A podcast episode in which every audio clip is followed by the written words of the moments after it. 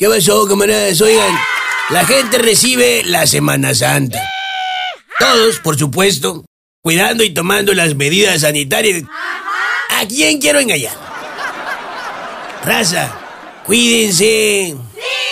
Cuídense los a los de ustedes, a sus familiares. Miren, nomás les voy a recordar una cosa. Eh, en estas fechas va a ser un año que nos echar de encima la ley seca. Ah, ¿verdad?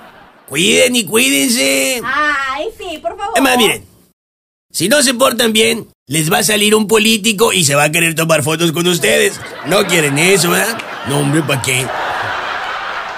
Entonces piensen en eso, ¿no? Si se van de magos, seguramente por ahí les van a pegar una calca. No lo hagan. ¿O acaso les gustaría a ustedes estarse bañando en la playa bien a gusto y que de abajo les salga un bandidato y les entregue un volante submarino? ¿O acaso les gustaría estar a gusto vacacionando donde anden ustedes y de repente pase un bandidato haciendo sus pantomimas y al rato darse cuenta que salieron en uno de los TikToks ridículos del bandidato? Ay, no, ¿qué es eso? No, de- de- deje- dejen eso.